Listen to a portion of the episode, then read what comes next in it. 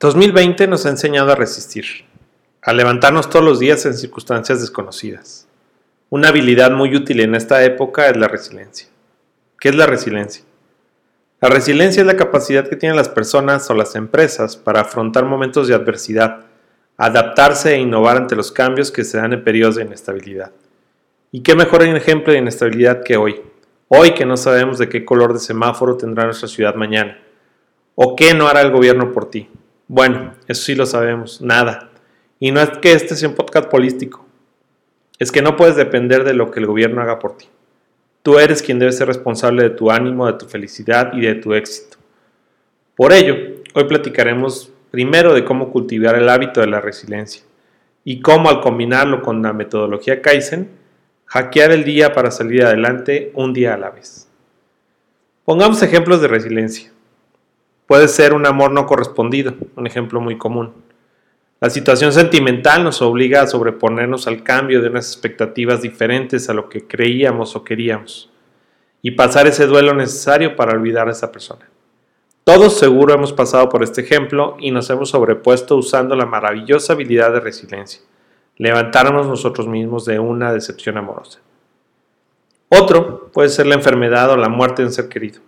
Normalmente no valoramos la salud de forma consciente y cuando ella falta, se nos presenta una prueba de resiliencia fundamental. El trabajo es otro ejemplo. Hoy mucha gente se ha quedado sin empleo a consecuencia de la pandemia y sus afectaciones en la economía pero pocos han tenido la resiliencia de emprender y salir si es necesario a vender chicles para sobreponerse a ese cambio.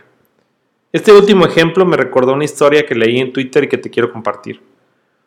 Hace poco un joven de 28 años perdió su empleo como analista de sistemas en una compañía de seguridad. Él había invertido en comprar algunas cámaras de videovigilancia.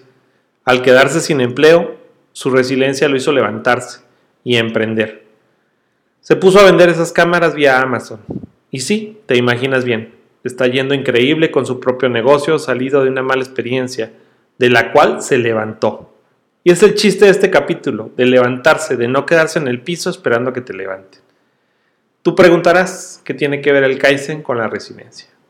La resiliencia es un hábito, un músculo que podemos ejercitar y para ello damos un paso. Lo hacemos hoy mejor que ayer y mañana mejor que hoy como nos dicta el método japonés de mejora continua Kaizen. ¿Cómo practicar la resiliencia? ¿Cómo aplicarla en mi negocio? Primero veamos algunas características que deberemos de tener como personas resilientes. 1. Las personas resilientes son sociales, tienen amigo y familia. Estas nutren su vida con lazos afectivos de colaboración. Los vínculos con personas positivas te ayudan a ser más positivo y más resiliente. No te olvides de cultivar esas amistades y alejarte de amistades tóxicas. 2. Adáptate al cambio. La vida está llena de cambios, los negocios también. Cuando más pronto entendamos que nuestra realidad cambia y debemos de adaptarnos con ella, más pronto adoptaremos nuestra vida, actitud y negocios al cambio. No nos aferremos a cómo se hacían las cosas antes de la pandemia. Recuerda tener siempre esa red de apoyo en tus amigos, familias y socios. 3. Trabajemos en nuestra inteligencia emocional. Esta es una parte donde entra mi principio favorito del Kaizen. Seiso. Limpieza. Limpia tu vida, tu negocio y tu mente de todo aquello que no podemos cambiar, de lo que ya pasó. Ahí se quedó en el pasado. Esto nos ayudará a pensar más claramente en la solución y en el cambio a la mejora. No te estoy diciendo que no vivas tu duelo. El llorarlo o gritarlo es como barrer esa emoción para limpiar y después volver a empezar con el cuarto limpio. 4. No te quejes. No pierdas el tiempo en quejarte. Hay que actuar. Por eso este punto es tan corto. 5. Sentido del humor. La risa es la mejor medicina. Refuerza nuestra fortaleza frente al cambio. Así que ríe, canta, baila. Esta parte en la creatividad es fundamental para nuevas ideas. Si estás pasando por un mal momento, te pido un favor Después de escuchar este episodio, pon tu canción favorita. Párate, baila, canta y ríe. Esto pasará y nos estaremos riendo muy pronto, bailando de nuevo con esa persona especial para ti. 6. Tan importante como el humor es la gratitud. Sí, la pandemia nos confinó, nos dejó con una economía golpeada, pero nos enseñó a ser más humanos.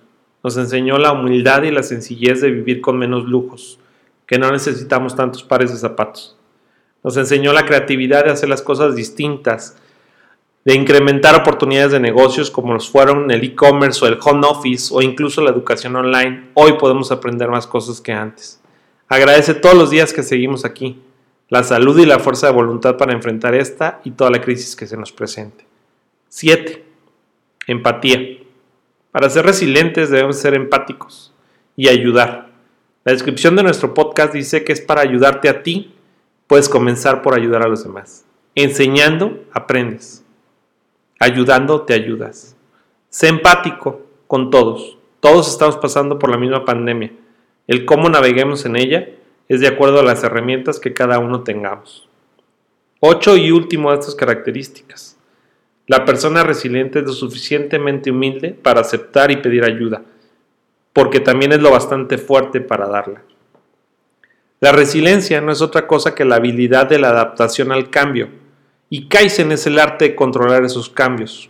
Practica todos los días el hábito de mejorar un poco más para poderte enfrentar a los cambios, sean buenos o sean malos, te gusten o no te gusten y cambiar y mejorar cada día un poco más en lo personal y en lo profesional. Recuerda esto, las circunstancias a veces no son perfectas, pero tu actitud sí. Me llamo Gerardo Martínez y bailando quiero agradecerte tu tiempo, tu atención y tus oídos. Comparte por favor este podcast para llegar a más personas. Sígueme en Twitter como Martínez 1 para conocerte más. No olvides de bailar. Namaste.